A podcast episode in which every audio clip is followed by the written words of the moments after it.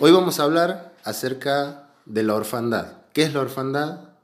Eh, ¿Qué tipos de orfandad conocemos?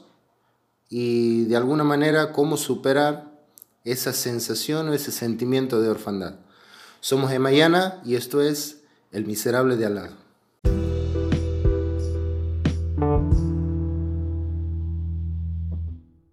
Buenas noches, buenos días, buenas tardes, sea la hora en la que se estén contactando con nosotros, le damos la bienvenida.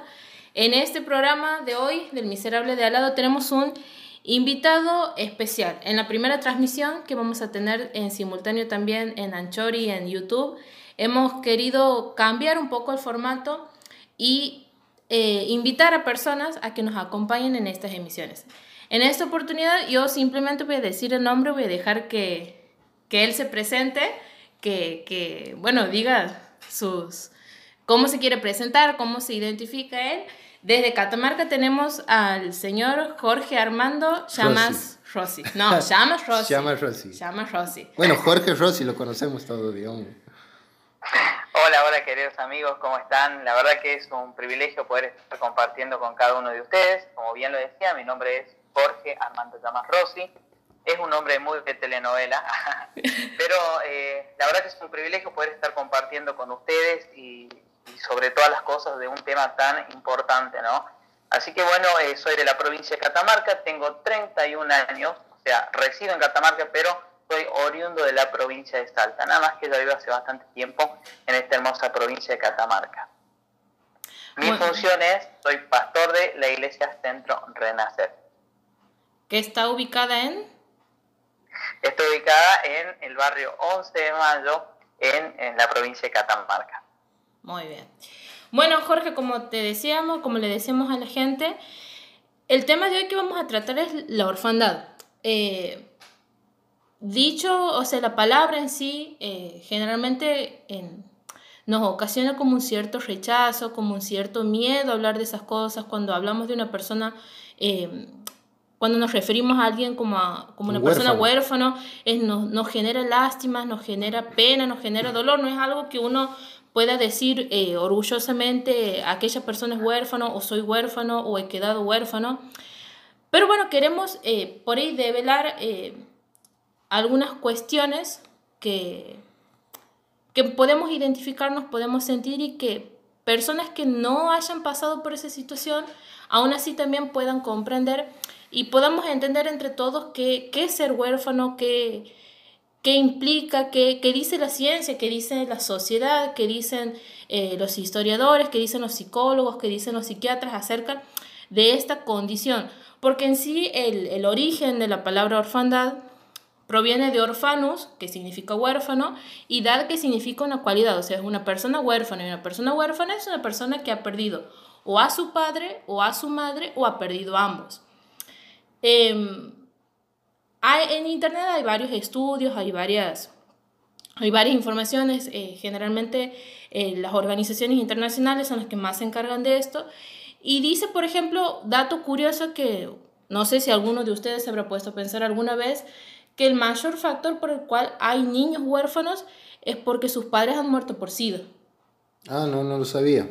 Según estudios, la mayor, el mayor porcentaje de niños huérfanos porque sus padres han muerto por SIDA. Después, en segundo lugar, mencionan como causa o factores que inciden en la orfandad eh, desastres naturales, la hambruna, la guerra, que implica que sus padres eh, se desplacen y generalmente en las fronteras que hacen.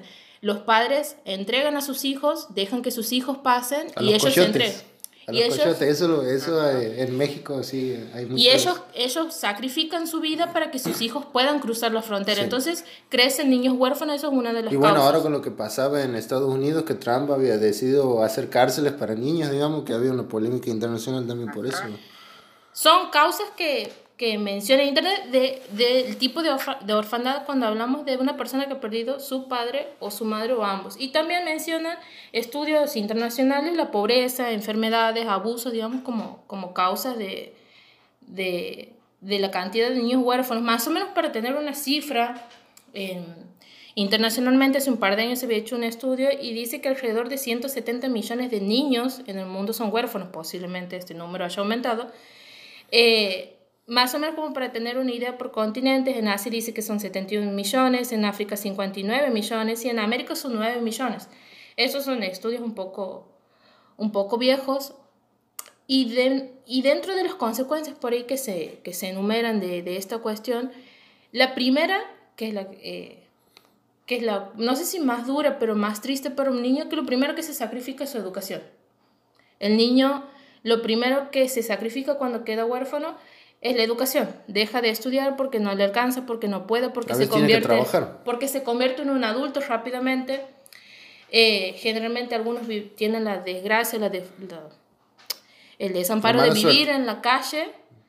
Este, y bueno, como una de las soluciones que propone una de, de estas comisiones así internacionales, hablaba de la protección judicial, eh, como casa de acogidas, adopción, en algunos países, como por ejemplo en el Islam, está prohibida la adopción, está prohibida el hecho de, de que yo te adopte y te dé mi apellido, digamos, simplemente te puedo, te puedo acoger, pero no te puedo dar mi nombre, no te puedo hacer parte de mi familia eh, legalmente, por decirlo de algún modo.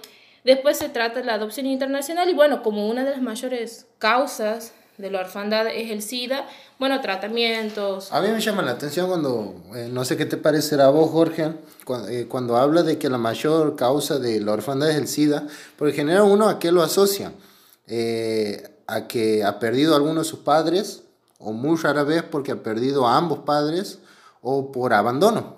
Muchas veces un, un huérfano es por, porque los padres no han podido eh, criarlo, han tenido miedo de criarlo y lo, entrega, lo han entregado.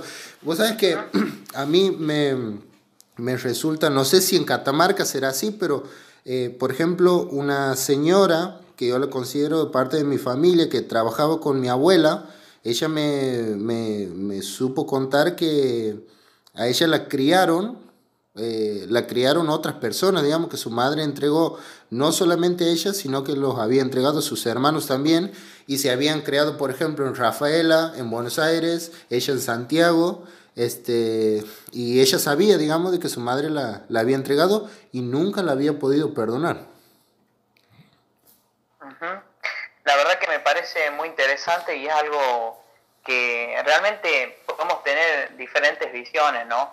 Por ahí vemos a, lo, a los niños huérfanos, que son los trofeos de las estrellas eh, de Hollywood, ¿no? De mm. los famosos que van justamente a los lugares eh, donde adoptan niños que vienen de África, de lugares donde da la casualidad, entre comillas, de que son los lugares donde tenemos grandes índices de pobreza, mm. de enfermedades como el SIDA, que recién estaba mencionando, que me parece un dato no menor. Mm. Eh, y son cuestiones realmente bastante tremendas. Y también se utiliza el término orfandad como algo despectivo, es mm. decir, una persona que se siente huérfana se siente lo peor. El famoso guacho. Exactamente, es como una, una idea bastante eh, difícil de transitar y de entender a, a una persona. Ahora, es muy interesante el tema porque a mí me toca de manera eh, especial, ¿no? Mm. Quizás por ahí, en el sentido amplio de la palabra huérfano, eh, se entiende justamente con la ausencia de los dos progenitores, pero me encantó lo que estaba diciendo Anita recién, que no necesariamente tiene que ser eso, sino puede ser por la ausencia de uno de los dos. Mm. Y me impacta mucho la idea por ahí de la, de la ausencia del padre, porque una cosa eh, importante, digamos, es que va a producir, los dos son importantes, papá y mamá, pero la ausencia del padre tiene, eh, produce, digamos, una crisis en la identidad de la persona y, y algo, algo simple y común que lo podemos ver. Generalmente yo recuerdo cuando íbamos a la escuela, eh, uno sabía, estamos hablando de otras épocas por supuesto, eh, que uno de los chicos no tenía a su papá y realmente eso generaba un estigma. ¿Por qué? Porque cuando tenía el apellido de la mamá, ah, si uno agarra su documento, su DNI, uno de los detalles que vamos, vas a notar justamente que eh, vamos, tenemos, por lo general, en su mayoría, eh, tiene el apellido de su papá. Mm. Y más que nada los de, nuestra generación. Entonces, cuando aparecía alguien que tenía el apellido de su mamá, ya había una situación. Ya en nuestro documento, en algo que es tan importante para acceder a muchas cuestiones eh, cotidianas, hay una marca de eso y yo recuerdo, tengo recuerdos patentes de compañeros que se avergonzaban que digan su apellido. y, mucho me, y se avergonzaban que sepan que solamente tenían el apellido de su mamá. Es decir, esa ausencia de su padre afectaba de una manera impresionante. Entonces yo creo que tiene muchísimo que ver en, en el sentido de que estamos viviendo en la actualidad realmente una crisis de identidad muy grande en muchas personas, porque quizás no tiene la ausencia literal de, de, su papá o de su mamá o de los dos, pero sí una ausencia, digamos, de, de una paternidad que pueda abrazarlo, que pueda estar con ellos, que pueda aconsejarlo. Y creo que eso también trae eh, a un problema muy grande, ¿no? Y yo haría otra pregunta.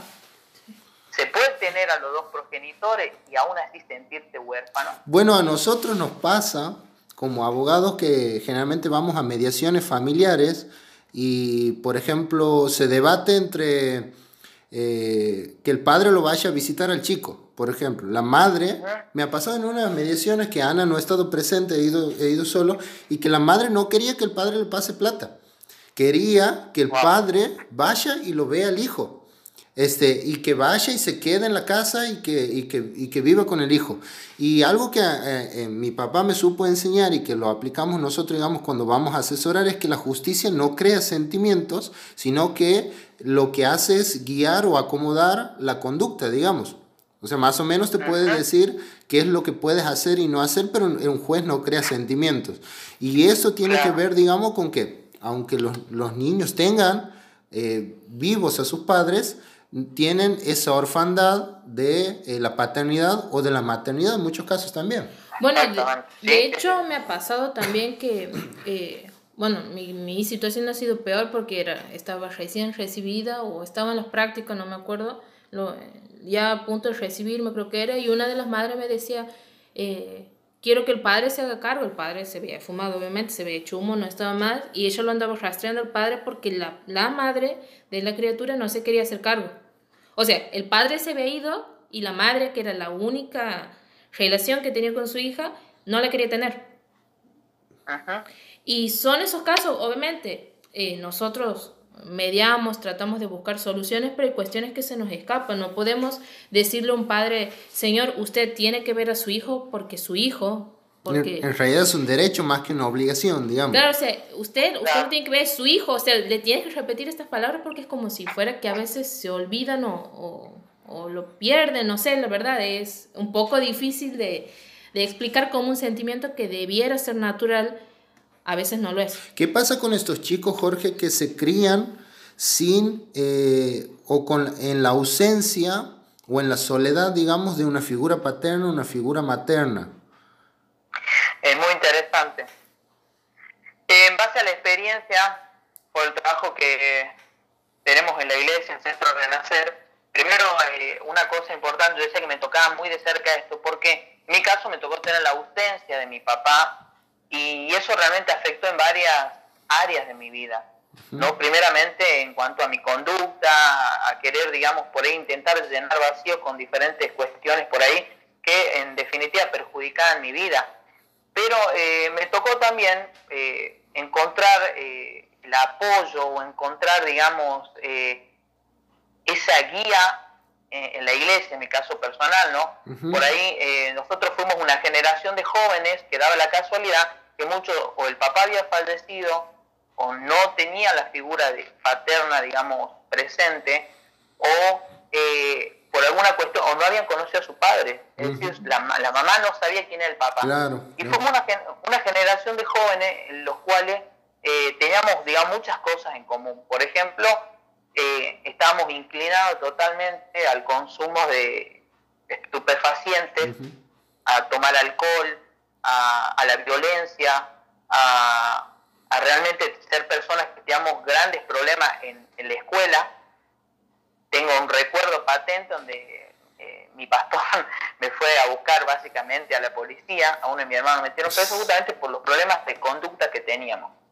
Y una de las cosas que yo encontré fue justamente la contención ahí porque encontré esa figura, digamos, paterna, por así decirlo, de mi pastor.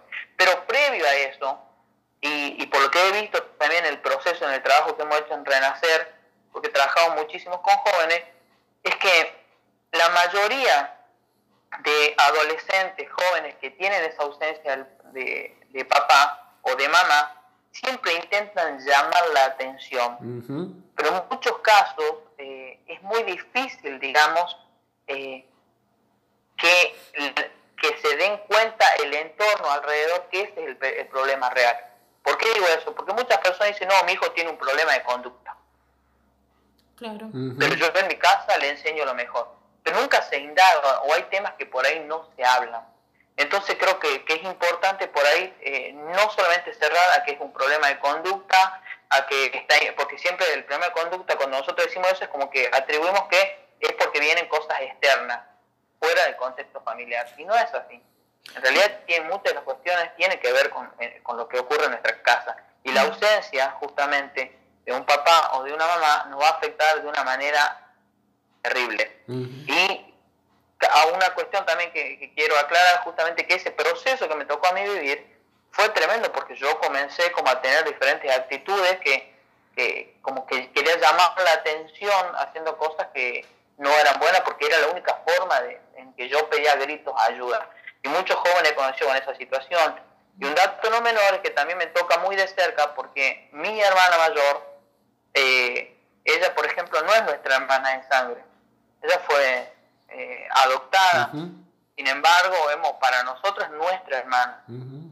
Y pasamos un momento muy interesante porque yo con ella hablé muchísimo, tuvo la contención de una madre, de un papá, hacia mi hermana mayor inclusive, disfrutó más a mi padre que nosotros, pero también surge un momento en tu vida donde querés saber tu origen biológico, por así decirlo, ¿no? Claro. Y es otro tipo de crisis que sucede. Y yo con ella he hablado muchísimo, porque son etapas en la vida en, las cuales también necesitas eh, solucionar. Más que nada porque el amor, la contención siempre estuvo presente y eso eh, está, está marcado en su vida. Pero cuando uno sabe una verdad, algo así tan fuerte, también necesita saber su origen biológico y saber sus raíces, porque también surgen nuevos sentimientos. En el caso yo hablo lo que hablé con ella, lo que hemos compartido ¿no? Porque de repente enterarte que la familia que vos amás, que vos querés, que te dio una identidad, quizás no es la, tu origen, digamos, entre comillas, eh, biológico, genera un montón de cuestiones más, ¿no? Y genera una especie de crisis y también me tocó asesorar como pastor a mi propia hermana, es una cosa tremenda, entonces eh, me toca muy de cerca porque una de las cosas, y yo le pregunté a, bueno, digo, vale, y de la mamá y del papá, ¿quiénes son los que más, o sea, a los dos los ama los quiere, pero ella siempre dice que la imagen que más influenció, más impactó su vida fue la figura del papá. Bueno, un dato no menor es que hay más niños que, son huérfanos, que viven con su madre, y hay mayor porcentaje de huérfanos sin ninguno de sus padres que los niños que viven con sus padres. O sea que hay más niños que viven con su madre, hay más niños que no tienen ninguno de sus dos padres que niños viviendo con sus padres. No sé si me explico. Sí, sí, sí, se entiende. O sea, el, la figura paterna es como un, como un básico de, bueno, si uno queda huérfano, lo más probable es que haya perdido el padre.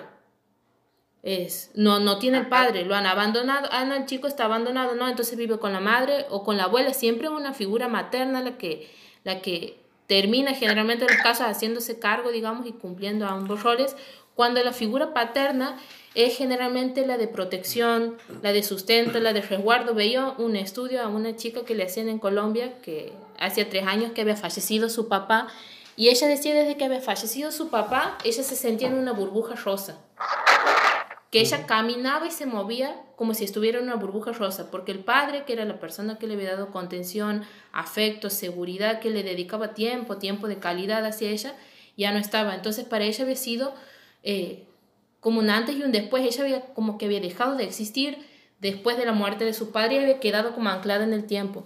Y eso me lleva a esta pregunta, Jorge, que, que te quería hacer hace un momento.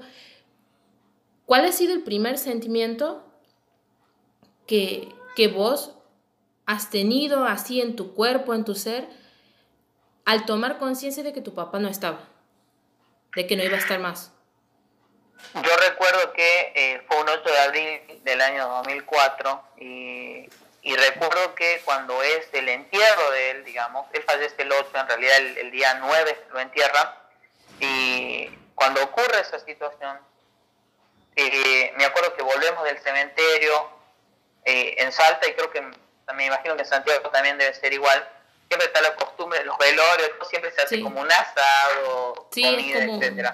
Un banquete. Y yo recuerdo, exactamente, que es como, se hace una especie de, no quiero decir celebración, pero te ocurre, ¿no? Y yo recuerdo que la, la, primera cosa que sentí física en mi cuerpo fue que yo me acuerdo que comía los sándwiches de mía que eran, me encantaban, y cuando lo comí era como que no le sentía sabor. Mm.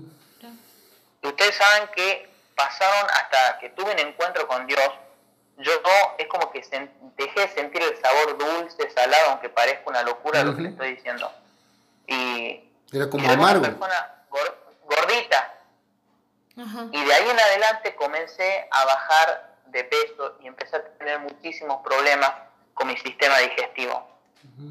Y empezó a, afectar, eh, empezó a afectar muchísimo a mi conducta.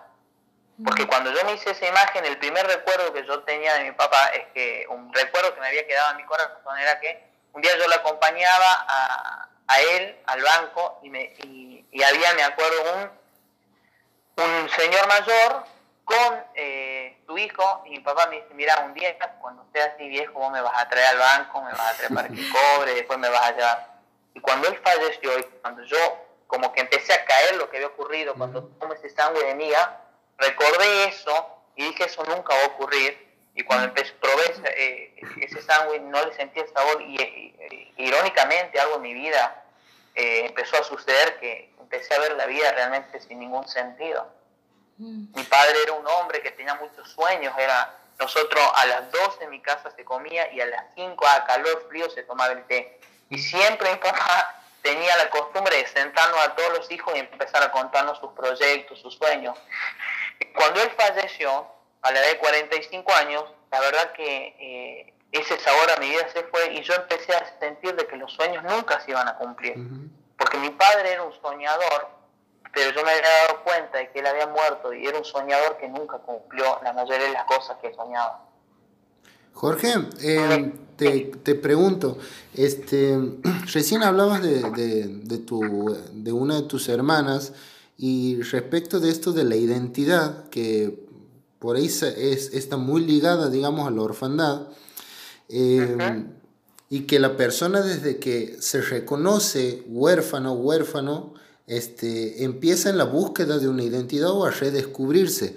Eh, vos a la edad de, en, la edad que tenías, por ejemplo, hay personas que yo he visto en una, en, en una serie en Netflix que, que me ha parecido bastante particular, que es Stiesel. Eh, hay un personaje que tiene eh, aproximadamente 60 años y su mamá que tiene casi 90 y la mamá muere. Y, y, bueno, es bastante particular la historia, pero una frase que él dice cuando, después de que se produce la, la, como la ceremonia y el entierro, él dice, me siento huérfano. Y era un hombre de 60 años.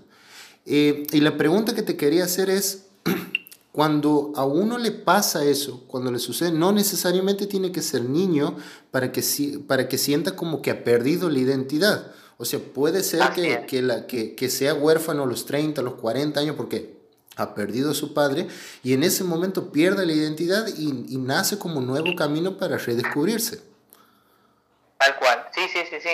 El ejemplo que te daba de mi hermana, por ejemplo, ella cuando se entera de esto, o sea, ella era ya más Rosy, ella era eh, todo, pero de repente esto es como que venga alguien y te diga, mira, esta historia a vos no te pertenece. Mm. Y estas son palabras textuales que yo he escuchado, que, hemos, que he hablado con ella. Ella como, sentí, como que de repente empezó a haber una sensación de sentirse ajeno. Por ejemplo, ajeno al amor de mi madre, ajeno al amor que mi padre le dio, ajeno al amor de nosotros como hermanos, ajeno al estar, eh, qué sé yo, visitando a unos primos, a una familia, ajeno a estar en un lugar. O sea, esa era la sensación, el sentimiento que sentía, que dice, algo en mí empezó a decir, no, entonces yo estoy viviendo una vida que no me pertenece. Y, realmente es justamente esa, de hecho, porque yo vuelvo a repetir, estoy redundante lo que decía cuando hablamos de orfandad, De, porque es algo que toca mucho en, mi vida, por, por, por mi familia, por situaciones que hemos vivido, y por mi hermana específicamente, porque justamente ella, ella siempre me decía de lo que más le dolía, inclusive se avergonzaba en algún momento de su vida, era de que ella se sentía justamente huérfana. Y que esa frase era la que, la que era la dolorosa. Jorge, ¿y, qué consejos, qué consejos, yo creo que por ahí esta es la pregunta que, que queríamos hacerte con Ana, ¿qué consejos o qué recomendaciones vos que has vivido en carne propia esto? Porque la verdad es que nosotros no lo hemos tenido en el sentido más profundo, digamos, de la palabra. Eh, ¿Qué recomendaciones para estas, estas personas que nos están escuchando eh, y que se sienten de alguna manera, se sienten huérfanos porque han pasado por algún tipo de estas circunstancias? ¿Qué recomendaciones o qué consejos les darías para poder superarlo?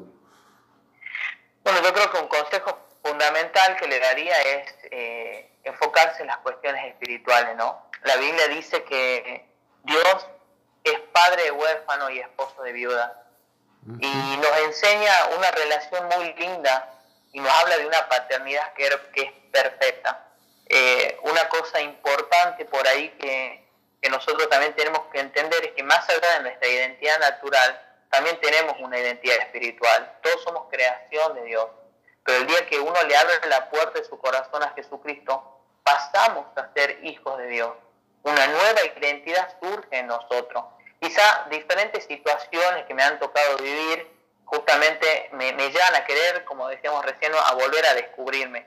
Y creo que es importante y el mejor consejo que puede una persona acatar es buscar a Dios, pero no buscarlo como un Señor, no tan solo como el Todopoderoso, sino como un Padre un padre que te escucha, un padre que no te abandona, un padre que está dispuesto a sanar tu vida y tu corazón. Y por ende va a sanar justamente ese vacío que en nuestro corazón se encuentra. De hecho, parte de la historia de mi hermana está enfocada en que eh, cuando ella empieza a entender su identidad de hija de Dios, comienza a comprender de que todo lo que le tocó vivir en su vida, en realidad no fue una, una casualidad, digamos, o un destino fatal. Por el contrario, empezó a notar que Dios la amó tanto, que la cuidó, que la puso en un lugar específico. De hecho, mi hermana fue la encargada de llevar el Evangelio a toda mi familia. De repente fue la Dios la utilizó para llevar el mensaje de salvación. Y hoy la mayoría de nosotros, todos conocemos de Dios, gracias a que ella algún día conoció, yo hoy soy pastor, gracias a que Dios utilizó su vida entonces eso te ayuda, cuando vos entendés tu identidad como hijo de Dios, te ayuda a comprender las cosas que quizá en el momento no las entendés. Y decir, ¿por qué me tocó a mí vivir esta orfandad? ¿Por qué me tocó a mí no, no tener, no conocer a mis hermanos de sangre? ¿Por qué me siento de esta manera? ¿O por qué tengo a mis padres y no siento que, que soy parte de una familia? Ella empezó a entender que era parte de una familia mayor, que es la familia de Dios. Empezó a entender que quizás no nos unía un lazo sanguíneo, pero sí nos unía la sangre de Cristo como hermanos, que es un lazo aún mayor. Y creo que estas personas, es decirles simplemente que puedan eh, mirar a Dios como un padre y, cómo puedo ver a Dios como un padre siguiendo la historia de Jesús. No, Jesús dijo algo muy interesante en Juan 14, 6, yo soy el camino, la verdad y la vida. Nadie llega al Padre si no es por mí. Y la verdad que muchos en esta vida estamos buscando eh, un camino muchos estamos buscando una verdad que pueda ser nuestra fuente de inspiración cada día que nos levantemos, ¿no? Y muchos queremos tener una vida plena. Y me, me llama mucho la atención que estas tres palabras van a estar unidas así, ¿no? Yo soy el camino, la verdad y la vida. Nadie llega al Padre si no es por mí. Yo creo que Jesús es eso para nosotros, pero haciéndonos llegar a nuestro Padre Celestial que es Dios. Y por ahí hemos ido al psicólogo, que no, que no quiere, no está mal, por el contrario, hay cuestiones que es muy importante ir para que nos asesoren, para que nos guíen, pero no hemos encontrado realmente eh, algo que, que, nos llene, algo que realmente nos complemente o que verdaderamente nos haga sentir bien. Yo creo que si hemos probado en muchas, en muchas áreas, es el momento de darle la oportunidad a Dios, ¿no? Y, y, te lo, y esto lo cuento desde mi experiencia, yo tuve la ausencia de padre, pero cuando tuve un encuentro con Dios, con Cristo, realmente puede tener un encuentro con Dios y, es, y esa, no lo cuento con dolor, lo cuento sano y lo veo en mi hermana donde sus ojos dicen otra cosa, su vida es otra cosa y, y uno empieza a entender por ahí cuestiones un poco difíciles o engorrosas. Así es. Te hago una pregunta, Jorge. Si no hubieras conocido a Dios, ¿te imaginas cómo sería tu vida hoy? Honestamente, creo que no estaría vivo. ¿Por qué? Creo, creo que es lo fundamental. Y porque seguramente habría sido producto de alguna adicción o de la mala vida que estaba llevando la gente con la que me juntaba, o a lo mejor en el, en el peor de los escenarios quizás hubiera pensado en quitarme la vida. Mm. Porque al no tener justamente eso que llenaba mi corazón, de, me mandaron a psicopedagogo porque era violento en la escuela, tuvo ver quizás la pobreza que nos tocó vivir, la ausencia de mi papá, quizás la ausencia de mi madre de, porque tenían que salir a trabajar justamente para traer la comida y, un montón de cuestiones. Eh, ser siete hermanos, vivir en la calle, nos tocó vivir, vivir cosas dolorosas que mucha gente la vive y que lamentablemente pasa. Yo creo que si Dios no hubiera estado en, mi vida, eh, hoy no existiría este Jorge con 31 años. Por uno motivo no estaría acá. La verdad, Jorge, es un verdadero placer poder compartir este tiempo y te agradecemos mucho por, por poder disponer y regalarnos, obsequiarnos este, este breve tiempo que nos, nos has estado enseñando también, porque hemos aprendido mucho. Y bueno, simplemente agradecerte, agradecerte por, por estos consejos, por contarnos tu experiencia, por abrir tu corazón y por charlar con nosotros también para que más gente pueda, pueda conocer qué son las vivencias y estas preguntas que por ahí tratamos de respondernos. Te agradecemos mucho, Jorge, por, por este tiempo. Muchísimas gracias a ustedes. Los felicito por lo que están haciendo y sé que va a ser de mucha bendición para muchísimas personas. Eh, los animo a seguir adelante. Así que, Anita, Emma, un placer hablar con ustedes. Y bueno, feliz. Somos Emma y Ana y esto ha sido El Miserable de al lado.